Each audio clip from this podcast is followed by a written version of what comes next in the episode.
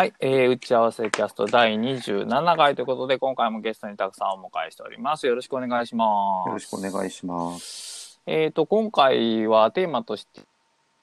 ょっと引き続きでもあるんですけども、最近の2人のまあタスク管理というか、まあ、デイリータスクリストをどう作っているのかなという話をしてみたいと思います。はい。で、えっと、僕に関してはちょっと結構大きい変化がありまして、はいはい。えっと、デイリータスクリストに大きな変化があった。デイリータスクリスト含みでの大きな変化があって、で、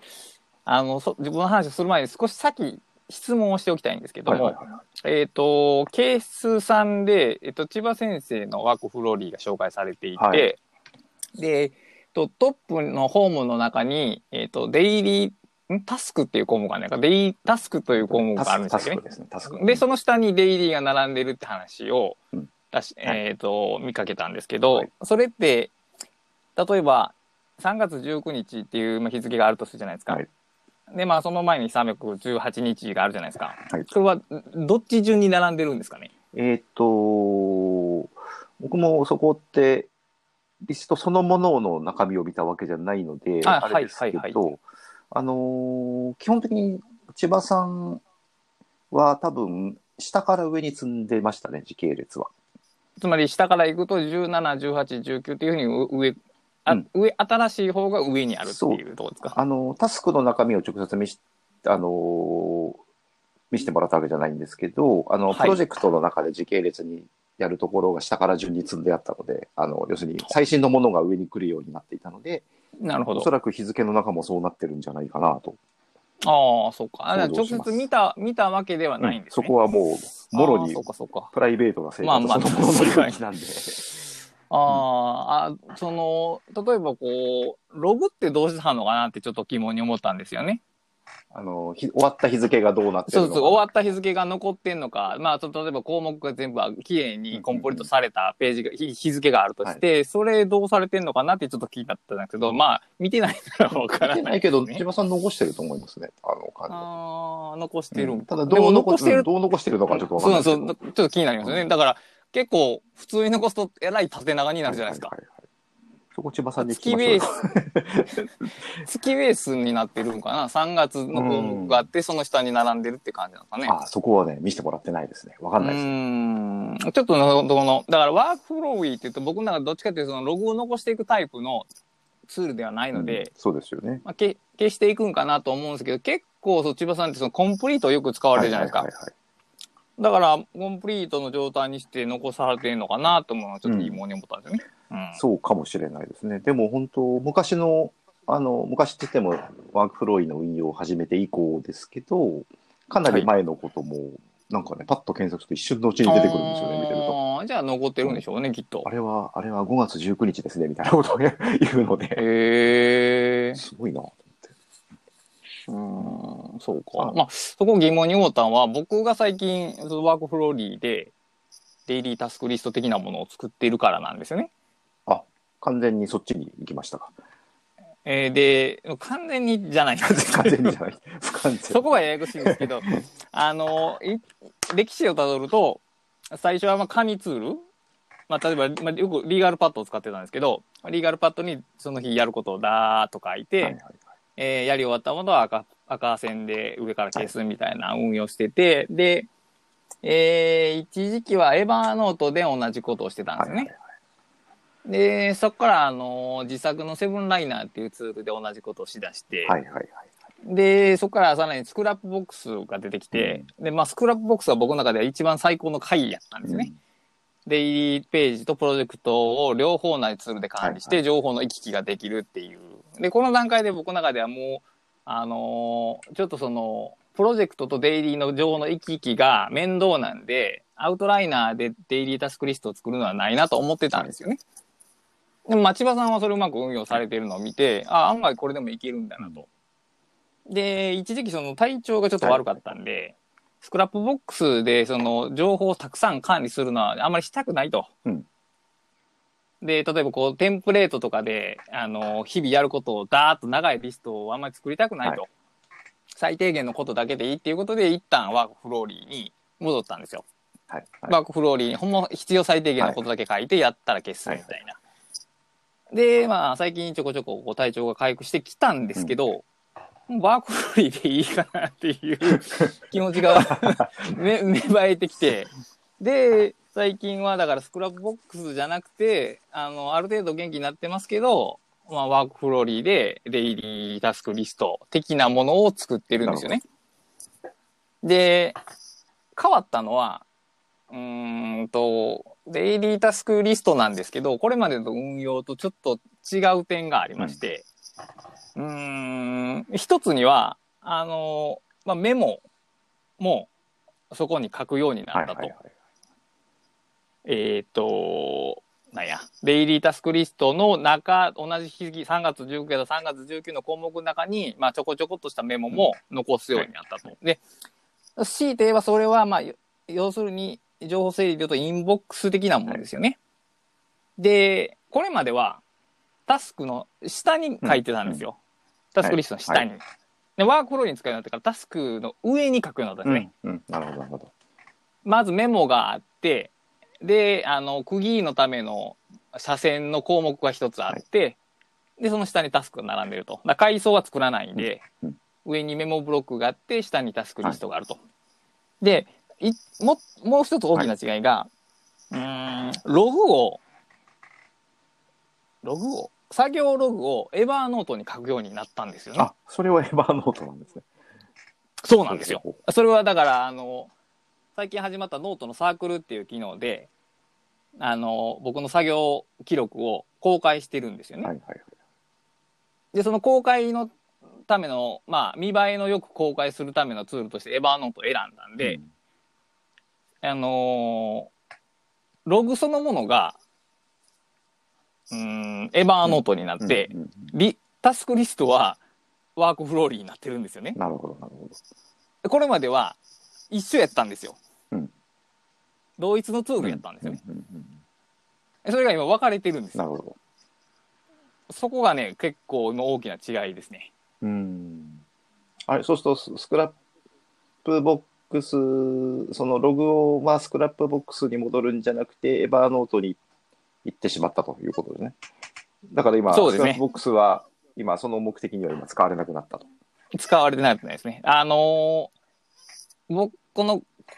作業ログを、作業記録を公開するっていう、あの、まあ、特定の人に向けて公開するっていう用途で、あの、書いてるんで、それがなかったら Scrapbox はあったかもしれないんですけど、なるほど。 Scrapbox その単独の公開ができないんですよね。うんうんうんあれ。はいはいはいはい。プロジェクト全体の公開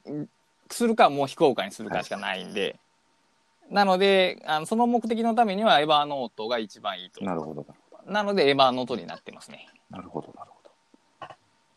そうか。だからあくまでも公開するっていう、その、そっちをベースにした、そういう選択っていうことですね。うんそうですね。だから最初、朝一にリストを書き出すと、ガーッとやること。で、それはまあ、あの、仕事のもんもあり、プライベートのもんも混ざっていると。はいで、そこから、まあ、タスクを選んで、作業記録に、その実際の記録を点々と記録していく。という二分割に今なってますね。うん。どうですか？使い心地は？使い心地はというか。うん。あのね、作業は進、手間は増えてるんですけど、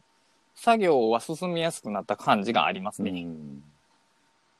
それはどう,、あのーどうしてですか？ひもう二つあって、まあ一つには宣言効果というのがありまして、はい。タスクリストを作った場合って、例えば、あの、頭から順にやっていくって決めていればいいんですけど、まあ気になったもんから取り掛かるみたいな、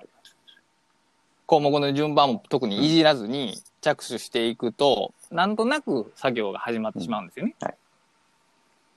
その点、その作業ログを書いていると、その作業の開始の時に今からほにゃらら始めますと書くんですよね。それがだから自分に対する宣言効果となって、まあ区切りがはっきりすると。今まではデイリータスクリストってそれがなかったんですよ、僕が使ってる形では。今からこれに着手するみたいな感じがなかったんで、だから結構ダラダラしてた。それがなくなったっていうのと、あと作業を終わった、今さっきのは始める、宣言は始めるけど、終わった後に、まあこういう作業をしたって振り返るんですよね。それも結構大きくて、あの、やっぱりこれタスクリストの場合って結構すぐそのまま一つチェック入れたらすぐ次のタスクに入ってしまうんですけど、一回その作業の振り返りをした上で、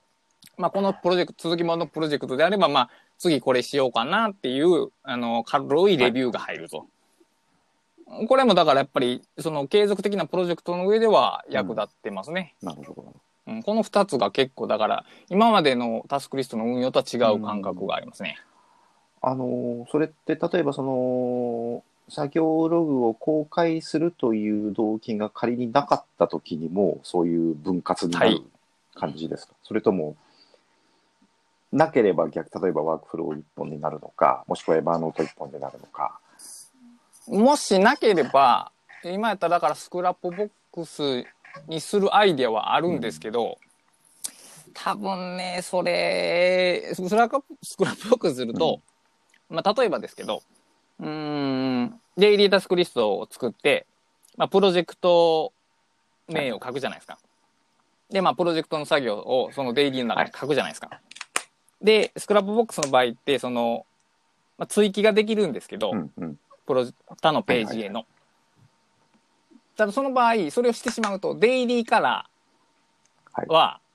消えてなくなるんですよね。えー、消え、え、消えてなくなる？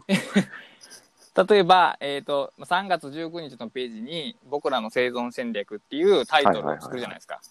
で、プその同じプロジェクトに、まあ、僕らの生存戦略っていはい。うタイトルのページが、まはい。あ、あるわけですよね。で、えーデイリーの中に、その、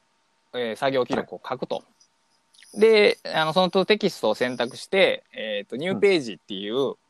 えーうん。えー機能をうん。選択すると、ああはいはい。そこがまるっあそういうこと別ページに行くんですよね。あの、アウトライナーのように隠すんじゃなくて切り出されちゃうわけですね別ページに切り、コピペされるんですね。でそうすると、それはそれで、あの、後から振り返るときにプロジェクトを、の情報が一覧できる分、デイリーからはなくなるんですよね。なるほど。なるほど。わかります。わかります。でも、 Scrapbox で使う場合は、まあ基本的にそうしますよね。そうなりますよね、きっと。多分。うん。でも、今、その結構めんどくさくデイリーごとにちゃんと残してるんですけど、やっぱり日ごとに残ってるのも大切やなっていうのを手間かけてやってた感じてるんですよ。日ごとにも見れたいし、プロジェクトごとにも見れたいなと。だから、そう、 Scrapbox が本当に最適解なのか、ちょっと、あるいはその運用の仕方をもう一回考え直す可能性はありますね。なるほど。まあ、やり方によってはもしかしたらあるのかもしれないけれども、今までのやり方だとっていうことですよね、それは。まそう、今までの運用の仕方ですると、その、デイリーページが、あの、例えば1日終わった後に、ほぼ、うん。ほぼ何の見る情報も残らないものになるんですよね。はい。必要なものがプロジェクトで飛んでるんで。だから、そうやな、やっぱりその、両方残すようにするでしょうね。だからうんコピペしてわざわざっていう感じになると思います。あ、うん、どっちの視点からも見れる方がいいといいううことですよね。方がいいはい。かん、そうですね。その、やっぱり、公開にしてるっていう点が結構大きくて、あの、読み物ですから結構自分でも読み直すんですよね、他の人が読んでいる。で、結局その読み返しって結構重要で、あの、その日の残りの作業とか次の日とかにも結構影響してくるんで、だから情報を切り、ページに切り出すってことはもう見なくなるってことなので、だからね、そこがやっぱりちょっと弱いなと思いますね。なるほど。なるほど。なるほど結構変遷しますね、いろいろと。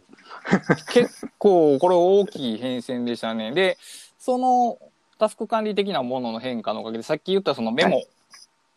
メモを、あの、今までは、えーインボックスとして Evernote に入れてたか、いないしは、えっ、と、 Scrapbox のデイリーページに書いてたんですけど、あの、今は WorkFlowy のその日のページの上の部分に書いてるんですよね。で、まあ、処理したものとかは消す、コンプリートするんですけど、あのーメモ同士がくっつくってことがあるじゃないですか。あります。やっぱり。やっぱりその効果はね、一番 WorkFlowy は当たり前ですけど、アウトライナーが出やすいんですよねそ。うでしょう。そうでしょう。これはもう、これはもう疑いなそれはそうで。ねで、やっぱり、その、 Scrapbox でデイリー作ると、どうしても日付をまたいだ複数の情報を一覧できないんですよね。で、例えば、え Vivaldi みたいなブラウザを使えば複数ページ開けるんですけど、ちょっと複数ページ開けたところで、例えば、えー、18日にあるやつを19日に持っていくって場合、結局コピペなんですよね。いや、まあ、それできないわけじゃないんですけど、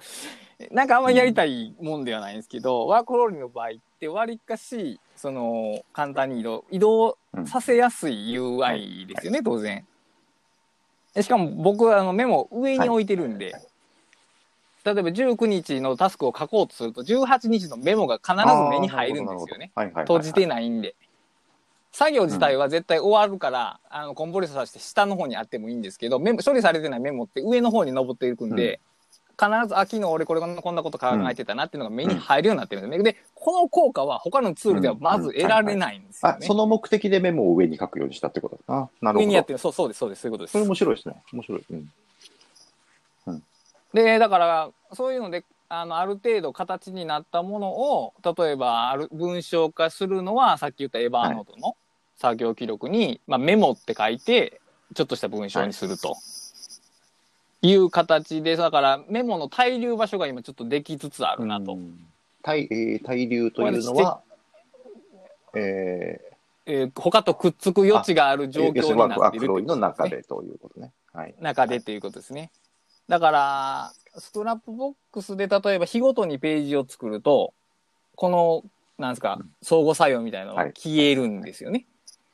で、あの、一応僕はそのすべて1ヶ月分の思いつきを書きつけるページを作ってるんですけど、 Scrapbox に。その場合ってだから相互作用が起きるんですけど、あのーいくつかやっぱり問題があって、うん。縦に長すぎるっていうのがまずあるんですけど、多分それだけじゃないな、なんかあそこには書きづらい何かがあるんですよねうん。それは言語化できます。うーんちょっとした思いつき。うーん破片の中の破片みたいなものは書きづらいんですよね、はいうん。で破片みの中の破片みたいなものってさっき言ったその他とくっついて形になるみたいなものが多いんで、まあだから、断だからそういう断片ですよね。うん。断片中うんオブ断片みたいなのがあって。でそういうのって結構ねメモしてこなかったかしたとしてもなんかエバーノートのインボックスで埋もれてたんですけど、今割りかしだから他とくっつくようになってますしもっと言うとくっつく先はないかなって探すようになってる感じですね。まあ、まさにそれはアウトライナーの効果だと思いますね。うん。うんただやっぱアウトライナーやとあんまりその文章化しようという動力が動かないんですよ、僕の中では。はい。メモをくっつくとこまでは動くんですけど、でそれやっぱり他の人が読んでる場所である、うんエバーノートの公開場所やからこそ、うんちょっとしたメモにするんやろうなと。で、それはツイッターでも一緒なんですけど、やっぱり140字縛りがないので、このあのエバーノートの場合は。だから、より、より適切な形になってるんではないかと。多分強制的に意識がスイッチするんでしょうね。その人が見る場所と見ない場所に移った時に。うん、だからせ、せ、説明しようという気持ちになるんですね。断片は断片のままで別に置いといても、こう、僕の中で不具合は感じないんですけど、これをこのまま出すのは違うだろうなっていう感じがして。だからその二部構成というか、普通、アウうんアウトライン、デイリータスクリストプラスメモっていうものと、それを一つ作業記録として残していくページが別々にあるっていうことは、僕の中で結構いい方向に働いてるなと。なるほど。ですね。はいはい。面白いですね。そういう話は、あのなんでそうなったのかっていう話は面白いですよね。うん。ああそうです。これ結構、まあうん偶然の部分もあるんですけど、わりかし、だから、うん今は、まあもうちょっとこう、自動化できたらいいなっていう部分はあるんですけど、そのアイディアの動き方、特にそのアウトライナーの良さを使ってる感じは結構感じますね。でもアウトライナーだけではやっぱり完結しないっていうところが、まあ、あれですよね。味噌ですよね。味噌というか。うん。そうですね。い、あのね、いく、いくつか何回かやったことはあるんですけど、あの、例えば WorkFlowy で項目立てはいて文章書くじゃないですか。で、これいいなと思ったのを Scrapbox に貼り付けると、あの、マージンがね、すごい左に取られる、インデントがかなり左に取られるんですよね。それで、だけでもうもうめんどくさいんなるですほど。そんなに書きながらインデントしてるわけですね、そしたら。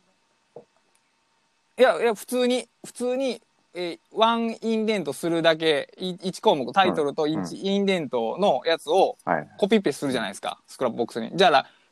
4, 4つぐらいインデントつい 4, 4タブぐらいインデントが勝手につあそれくんですよひょっとして、あの、ルートの一番上の階層からの文がインデントされた状態になっちゃうのかな？それもしかして。多分おそらくそういうことかもしれませんねなんか何か余分なものでそれをいちいち直していくのがね、その手間ではないんですけど、なんか繰り返すとなんかアホアホっぽいなと思って、でだんだんやらなくなるんですね。常につまらないことで、あれがありますよね、そ ういうの。うん引っかかることがあったりしますよね。うん。ちなみにたくさんは今どんな感じで運用されてます？えっと、あ、デイタスクリスト。えっとデイリータスクリスト僕もねだいぶ変わったんですよね。だいぶ変わったというのはどこから変わったかというと、あの、えっと、アウトラインプロセッシングライフという本に書いた時点から見ると結構変わっているという。えーそうですね。話せば長いんですけど。えっと、まず、あの時、僕もだからずっとアウトラインの中で、こう日付ごとに、えーはいまあ、そので、まあ、ひその日付の下にその日にやることとかを、とメでメモを一緒に書いてたんですよね。はいわゆるタスクリスト的なことと、えーあとなんか思いついたことがあれば、そこの下に、あの、メモを、リストの下にメモをつけていたはいはいはいはいはいはい。でメモを後から検索できるように、あのメモのタイトルの頭に、タイトルじゃなくてもいいのか、メモの頭にこう三角マークみたいな、逆む下向き三角マークみたいな。はいはいはいはい。まあ、これは人によってはタグをはいはいはい使うでしょうけれども、僕はタグはあんまり好きじゃないので、あの、一文字の三角マークをつけて、えーメモをつけてたんですけど、えっ、と、まず今、さっきの倉下さんの話、そのメモの位置が下から上になったっていうのがあったんですけど、僕はですね、はい。完全に混ざるようになりましたね。時系列で混ざるというか、あの、ああ、タスクとメモがもそう混ざっちゃって交互にというか交互じゃなくて、区分区分けすることなく並んでいると。あの、メモのとタスクの領域を分けなくなって、まあ、朝、えっ、と、まあ、例えば6個なら6個書くんですけど、書いて、で、1個目終わって、2個目終わって、えっ、と、3個目をやろうとしているところで何か思いついたときには、その2個目の下に書いちゃうああ、はいはいはいはいはいはいはい。形になりましたと。で、あともう一つは、タスクリスト的な部分が、そのいわゆるタスク名を書くというよりも、それを文章で書くような感じになっていて、ああ、あのーなるほど。イメージとしては、あのーあらかじめ日記を書いてるみたいな、あの、こういうことをやろうと思ったんだけど、だらけたみたいな、なんかこう、そういう あのーだらけてできなく、お自分だったらきっとこうなるだろうなっていう、未来予測みたいなものを書くんですよ、結構。で、なの、で、きっとだ、俺だらけるから、あのー、7個目、8個目もあるんだけど、きっと6個で終わるな、みたいなことを ほあのー書く。まあ、全部書くわけじゃないんですけど、なんあのー割に文章でそれをやるときにどうなる、なりそうかとか、どうなりたいかっていうのを書くようにして、で、やった後でそれを現実に即して書き換えてる。ほう、朝一にの段階でもうそういう文章的なもので書いて、作業終わって書きまた直す。書き直すみたいな。まあ、あの、急いでるときは、その一個一個書き直してるわけじゃないんですけど、だ要するにそのタスクリストプラス思いついたことのメモが、えー、一日が終わると、イメージとしては日記になっているみたいな。やりながら書き直し、現実に即して書き直して、だからチェックして消すっていうよりも、実際にどうやどうやって何をやってどうなったかっていうふうに書き直していくようなイメージですね。ああ、そうか。だから僕が、僕はちょっと二つに分離してるものをそうですね一つでやってるっていうようなことですよね、要するに。ああ、そうでか。そうですね。だこれをずっとやるかどうかはわからないんですけど、これが、まあ、要するに、あの、タスクリストというのは、つまり、その文章のアウトラインと同じだっていうところをさらにこう推し進めると、要するに、だから一日を文章に書くみたいなイメージにだんだんなってきて、ああ、なるほどね。だから一日なるの、ほど。一日という文章のアウトラインを朝作って、でもまあ実際にアウトライン通りにはならなくて、いろいろ順番変わったり思いついたりしていると。なので、それがはいその変わるごとにそれを、要するに文章を書くときと同じで、書き直し、アウトラインで繰り返しながら書き直していって、最後に一日、実際に今日という日の、というものを表現した文章が出来上がるという、ただし、まあそんなに厳密にあのきちんんとした文章を書いてるわけじゃないんはい、ですけど、それはもちろんね。うんうん。あの、まあ、あともちろん急ぐときとか、あの、えちななあの、なんとかを買うみたいな、そういう本当にタスクっぽく書いてあるものももちろんあるし。だから、そうですね。だからその流れでえー例えば、えっと、前、えーっと、今日、まあ、倉下さんと協調を書くよってなったときに、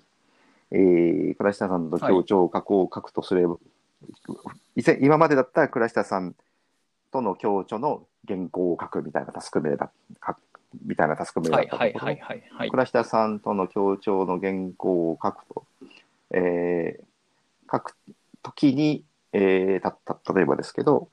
えーこういうこと、こういうネタとしてはこういうこととこういうこととこういうことがあるけれども、多分、えーこれを書こうとすると話が大きくなりすぎてなんとかみたいな、その、その時に思いついたことを全部。なので、もう少しシンプルにするためになんとかするる。みたいなことを、自分はきっとこうなるだろうっていうところまで思いついたらですね、思いつかなかったら文に書かないんだけど、はいはいはい。思いついたら書いちゃって、で、それを実際に実行して、その通りになったらそのまんまだし、そうならなかったら実際にどうなったのか、書き直すみたいな感じですね。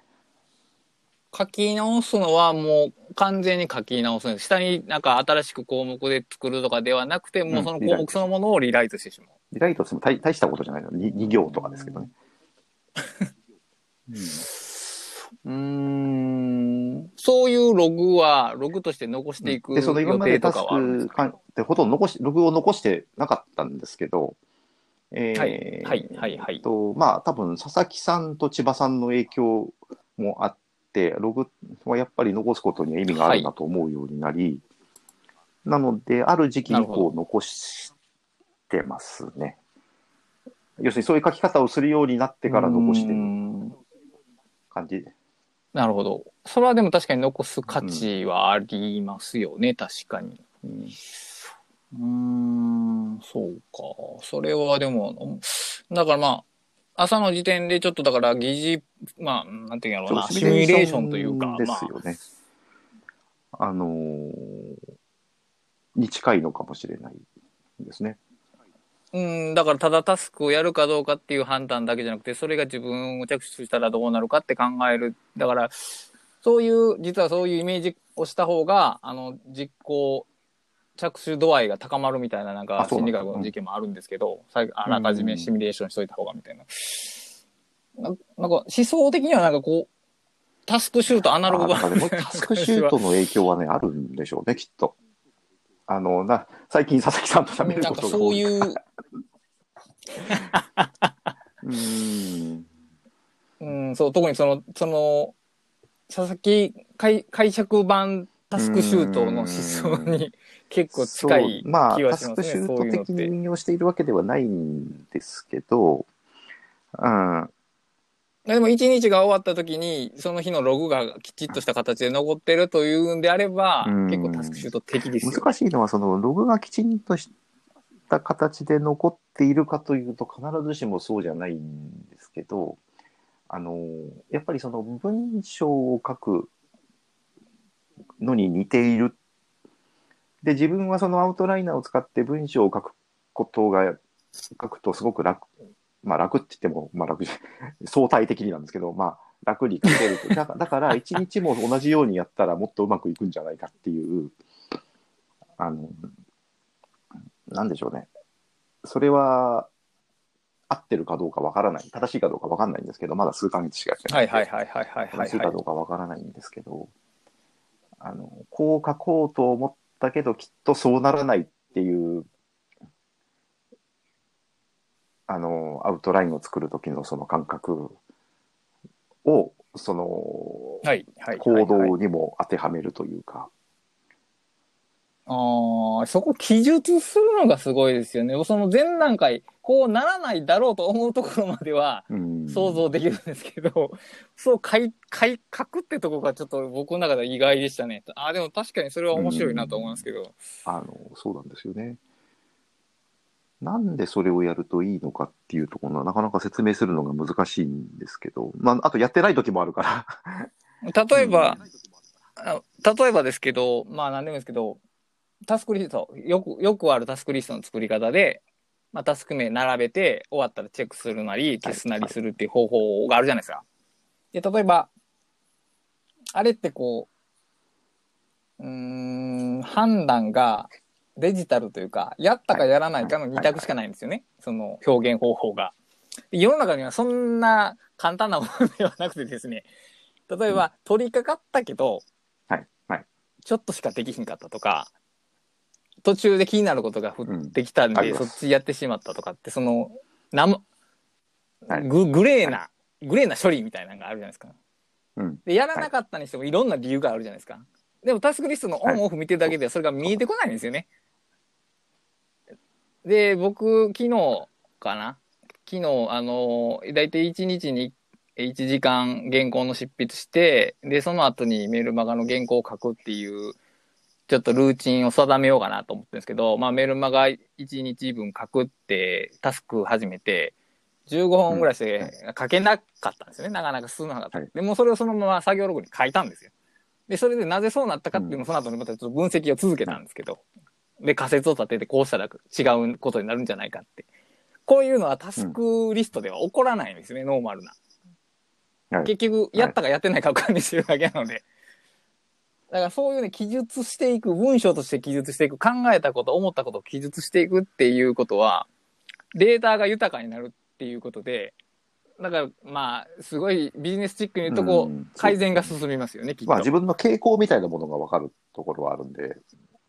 まあ、うん、そう、あるとありますねそう。ですね。あとやっぱ単純に、あの、スイッチが入りやすくなるっていうのは確かにあって、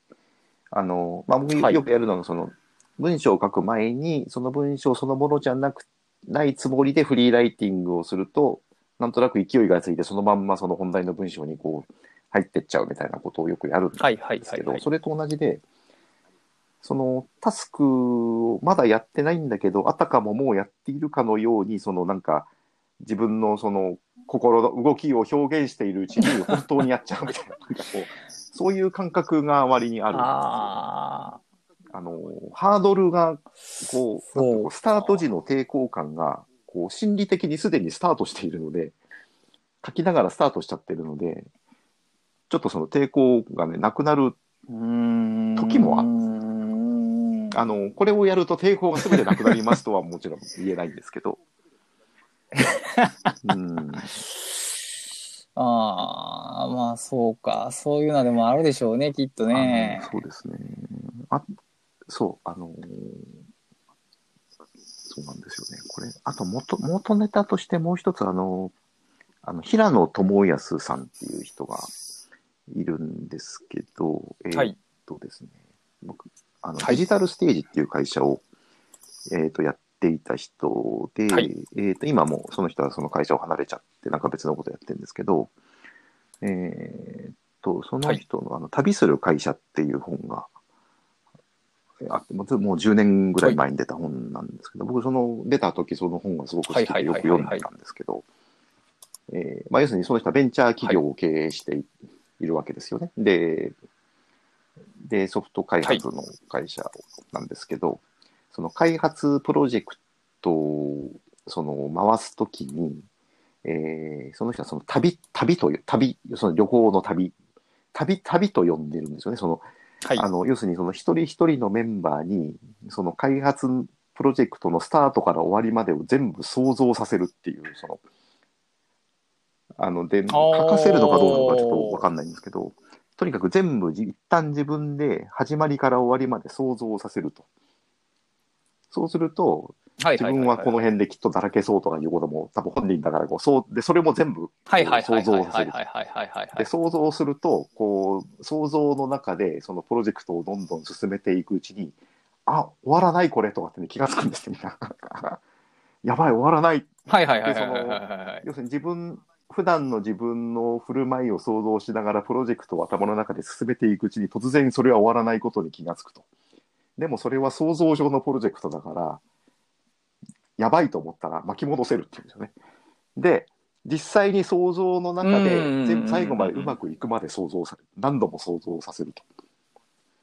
で、それをやってから実際に始めるみたいな話があって、その話が僕割に好きだったんですよね。うん。でそれに若干発想として近いかもしれないですね。あーその、やっぱり最後まできちんと、まあ、要するに解像度を上げるって話やと思うんですけど、思考の解像度。でも結局やっぱそのタスクシュートの理念とほぼ一緒なんですよね、あのーそれあれ。タスクシュートってもう長い間、あのーあ、それが有効な人がいることは分かっていたけれども、自分には全然合わないなと長いこと思っていたんですけど、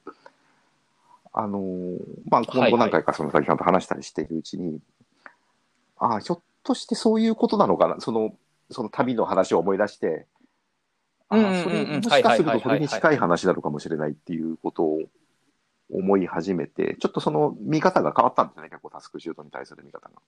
まあ、未だそのうん自らタスクシュートをやろうとは思ってないんですけど、思ってないんですけど、もちろん。ただはい。そのタスクシュートの有効性をもう少しその理解できるようになってきた気がして、本当に理解できてるのはいかどうはいはいはかちょっとわかんないんですけど、はいはいはいはいはい。あのーああ、もしかするとそういうことなのかなって思うようになってて、あのーそう、だから、確かに後から見るとそれはタスクシュートに近いことなのかもしれないですよね。うん。うん、でやろうとしてることかなり近いですね。だから、う普通のタスクシュートの場合で、まず1日のタスクが詰め込みすぎっていうことに気づくっていうのがまずありまして、あれはだから行動を具体的にシミュレーションすると、まあは破綻するっていう発見と、まあ全く一緒なんですよね。で、えーあリピートタスクがあれ、まあタスクシュートベースなんですけど、あれ繰り返していくうちにね、はいはだから見えてくる自分の傾向があるんですよね。で、さっきみたいにそうよくやってしまう失敗とかも、もう如実にああ明あらわになるんで、でそこから自然に自分の行動が変わっていくっていう多分ツールの力があって、一日の最初に、だから、そのし、要するにその、きらびやかな理想に溢れたリストではなく、自分ならこうなるだろうっていうことを織り込んだリストを作るっていうのは、大変有だから効多分この辺で眠くなるとかまでね、書くことがあるんですよね。それだから、そこなんですよね。うんそこがタスクリストに普通出てこないんですよね。まあ、タスクじゃないからなんですけど。好きなら書くかもしれないですその、あの、この原稿を書こううん、確かに確かあに確かに。の、お昼を食べた後でこの原稿を書こうと思ったんだけれども、眠くなって1時間寝てしまったっていう日記はあり得るわけじゃないですか。でそれ誰でも書くんだけど、タスクリストには書かないんですよね。うん。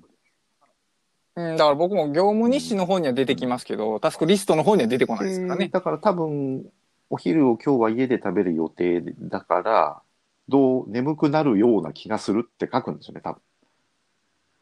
ってすると、じゃあ眠くならないって書いたところで、っていうことはね、その前のタスクに一回戻ったはい。時に、じゃあ、あのーわかった。布団が敷きっぱなしだからいけないんだみたいな、こう、これ、そうすると布団をしまうみたいな、確かその、例えばでしょ、布団はいはい。が敷きっぱなしはいだったはいはいりしたら、はいはいはいはいあのもしくは、はい。はい。あの、食べ終わった後で、直ちに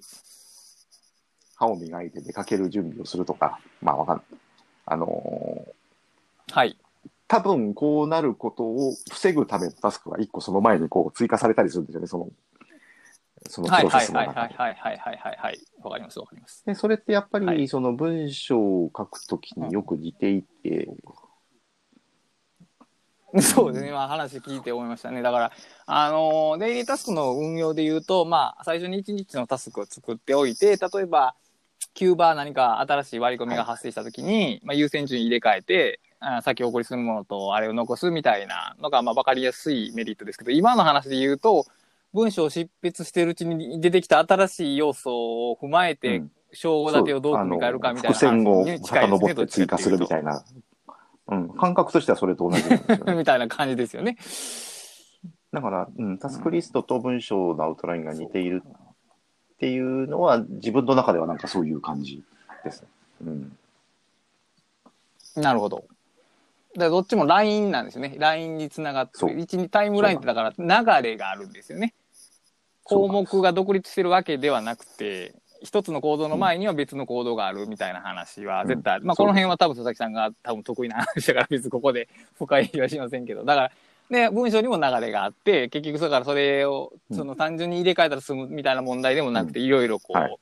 なんかへ追加の編集が出てくる必要があると。それをアウトライナーではね。まあ、比較的やりやすく実現できると。うん、なるほど。うん、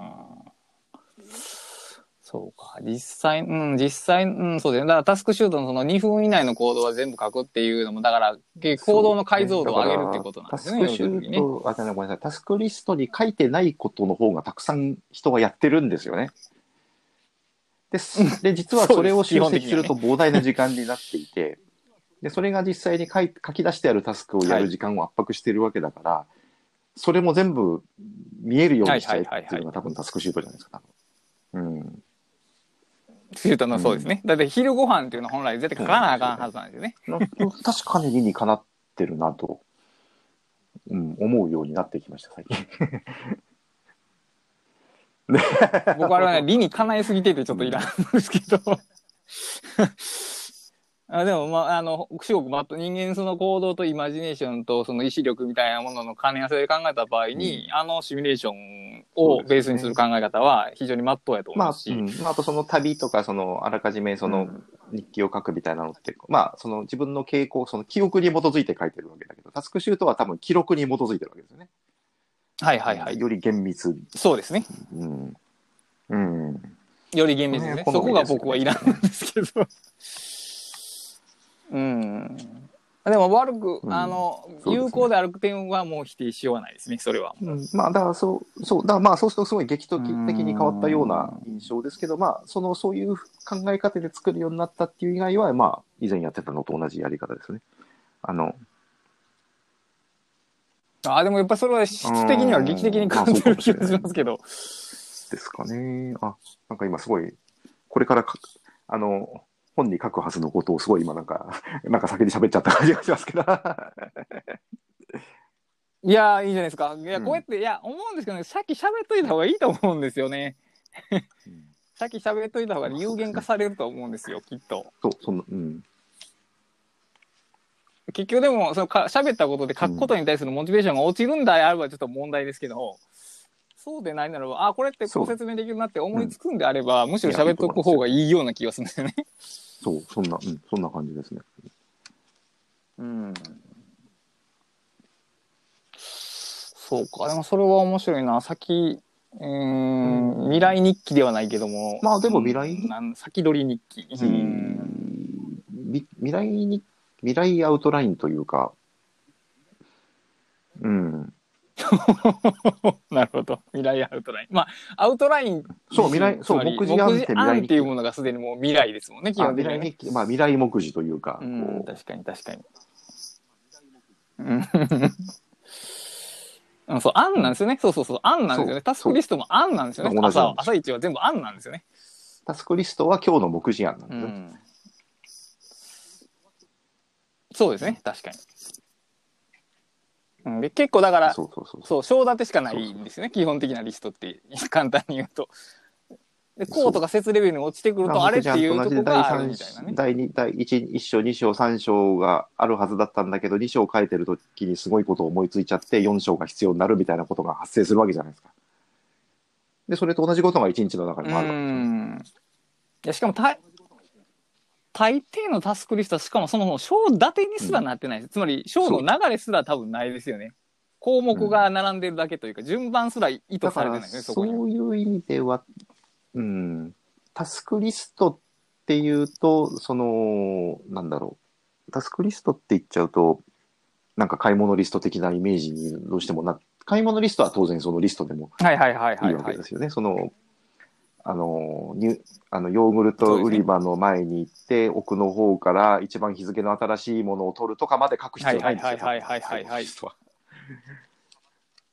書いてもいいけど。まあまあ、書いてもいいですけどね書いても別にいいですけどね。ただ、うん、あたでもただ、あれですね、僕あの、うんアウトライナー本のあの買い物リストに書いたけど、その動線、スーパーの中の動線の順番に並べるっていうのは、うん動線、うんん、動線を、ありですよね。でもね、大きいスーパーならそうですよね。だから結局その対象の規模とか複雑さによる話なんですね。だから、あの、さっきの、さっきの、あの、ヨーグルトはいいですけど、例えば、なんやろ。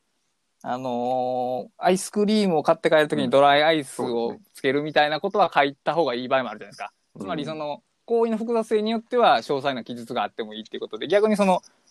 あの僕の場合はだからもう R スタイルを更新するふんかんぬんって絶対もう書かないんですね。R スタイルってだけ書くんですよね。もうこれはもう脳内でそれが完結してるんですね。その一文字が全てを象徴してるんで。うん、でももうちょっと複雑な作業になってくるとやっぱもっと書くんですよね。だあの第一章の8の文章を組み立て直すみたいなレベルには書くんですよね。だからその辺にあわそのうん。行為の難しさに合わせて表現の流度を変えるっていうことは多分あ買い物リストもあれですよね、その、あの、スーパーで買う食品のリストを作るだけならいいけれども、そのスーパーので買うものを考えているうちに、あ、アイスクリームを買おうと思った瞬間に、あ、買い物のルートの中で、そのアイスクリームを買うはずである、そのスーパーは一番最後にしなきゃな、みたいなこう順番が首があったりするわけですよね。うん。ありますね。で、そしかもそうすることでちょっと買おうと思ったらプリンやめようみたいなことも発生するわけで。うんだから結局どんなリストでもリストってある最初作るときって基本的にその、まあ、未来志向のリストは全てその未確定のものなので常に組み替えられる変化する可能性があるんですよね。あらゆるリストが。過去のリストでない限りは。うん、だからそこをどう運用していくかっていうのはそのアウトラインにしてもデイリータスクリストにしても両方必要ですよね。その変化の可能性に耐えるっていうのは。うーん、そうか。もう結構面白いな。でも両方的にその文章的に記述するようになっているっていう共通点が面白いですね。そうまあそれはやっぱり、それはなんか苦になるよっていう人はもちろんいるでしょうね。その文章的に記述すること自体が苦痛だっていう人は当然いるはずなので。まあ、だからそういう、まあ、そういう場合はバレットジャーナル的な感じになるんでしょうけど、もっと箇条書きでもいいんでしょうけど、でもやっぱり、うーん、そうですね。やっぱり残しておく、残しておかないで言うとね、残しておく、まあの、うん残すって言い方おかしい考えたことを記しておくっていうことについては、そのメモだけに限らず、その作業に関わることでも、まあ、基本的には有用ですよね。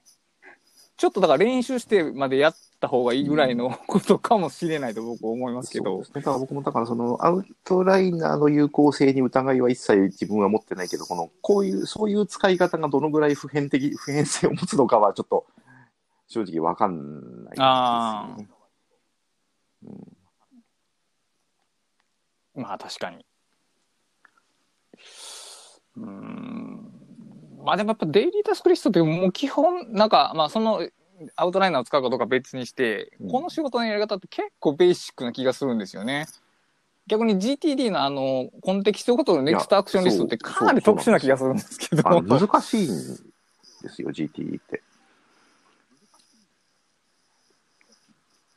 う んあれ、形整えるまで結 GTD 構時間の有効かかりますよね多。分疑いないと思うんですけど、あれってやっぱりデビッド・アレンさんが紙でやっていたものなので、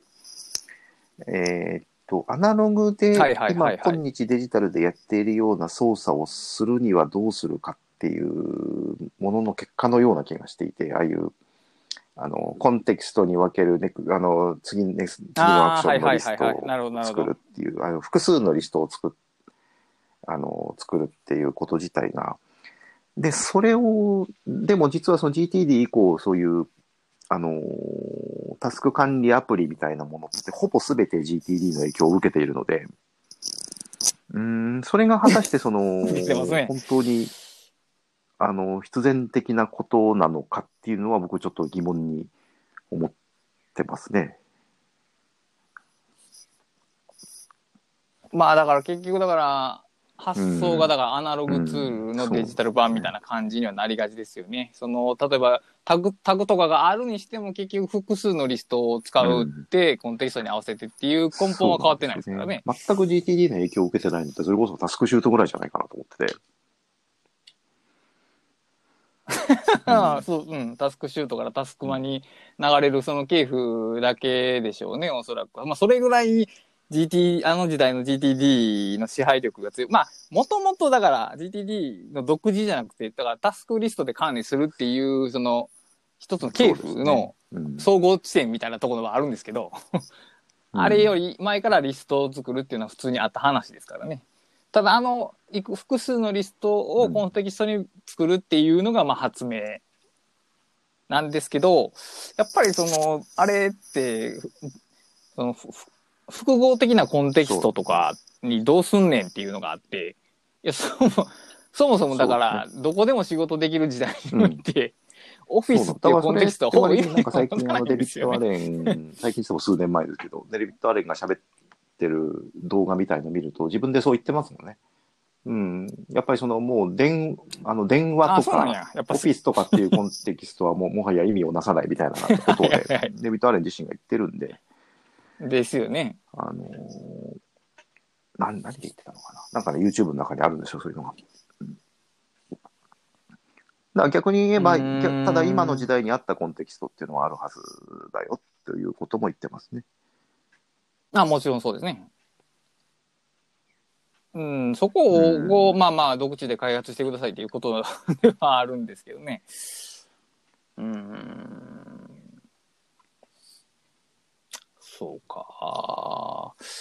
ちょっあと、リストの魔法の話をしたかったんですが、若干時間が迫ってきましたね。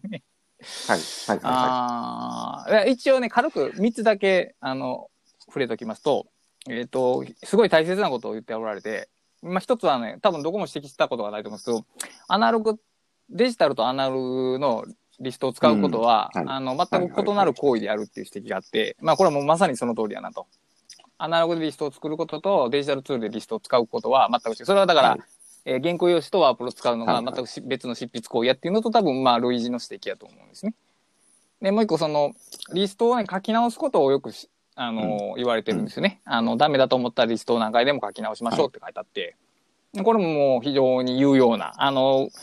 使い古したリストを書き足したりするよりは書き直した方がいいんですよね、これ。はい。これはもう、もう別にこれもアウトラインでも同じことが言えるし、文章も同じことが言えるんですけど、うんあの、詰まってるとこは段落の頭から書き直した方がいいんですよね、これね。基本的に。これだからさっきも言ったようにそのリストが変化するものやから、あの、確定してないものなので、うんうんあの、書き、書いちょっとダメやったら、まあ、頭から書き直す。時間が経ったら頭から書き直すっていう。で、もう一個、あの、はいああ、そうやなと僕思ったのが、そのリストに名前を付けましょうと。これがね、非常に重要で、これ結局だからアウトライナーってことなんですけど、うん上の項目を設けろってことなんで、要するに。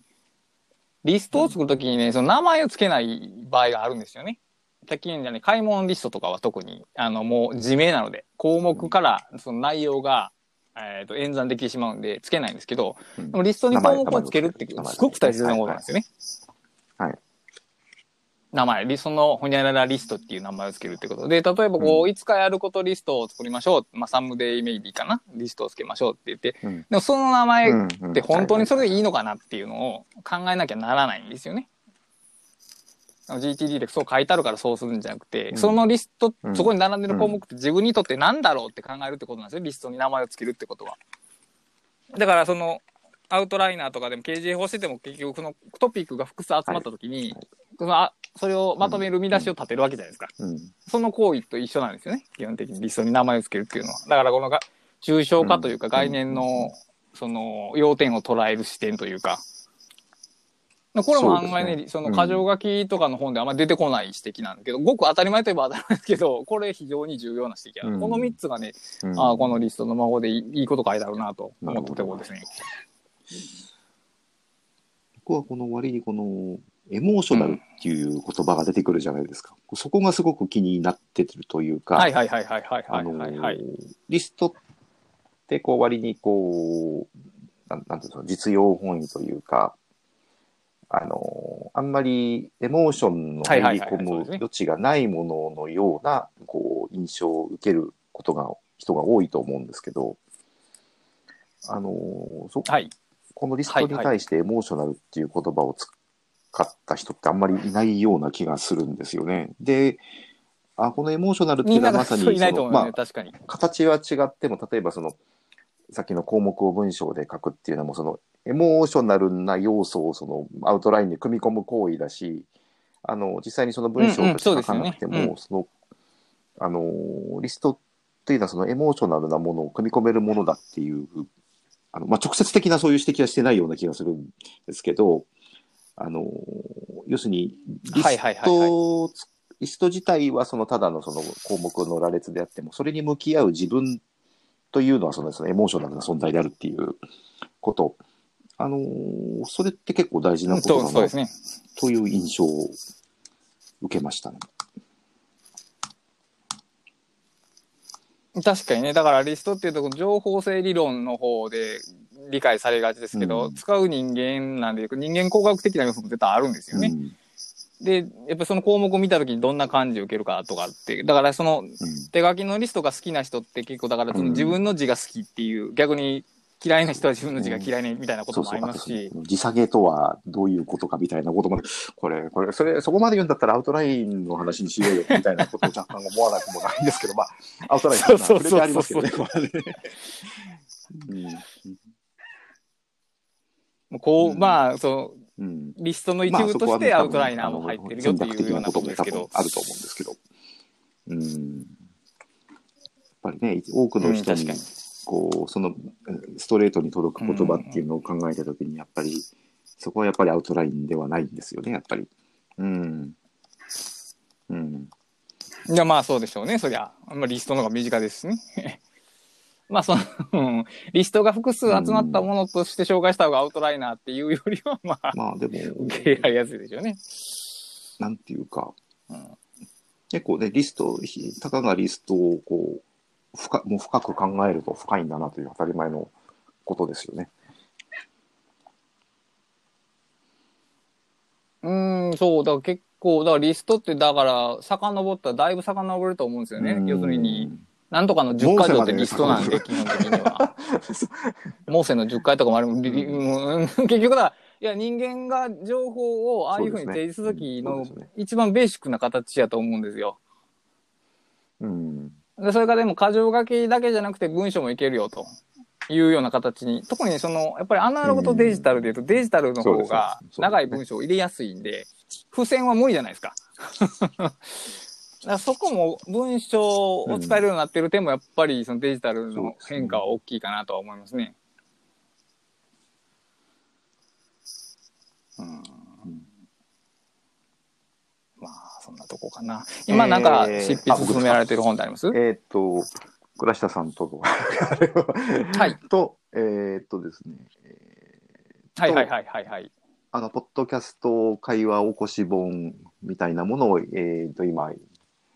えー、2種お類おおおやってます。2種類ですね。で、一つは会話のままのおー二形で、一つは完全な文章にするということにうん、ちょっとね、難しいなと思いながら、この、うんバタバタで、あと、あれです。難しいそうですね。えー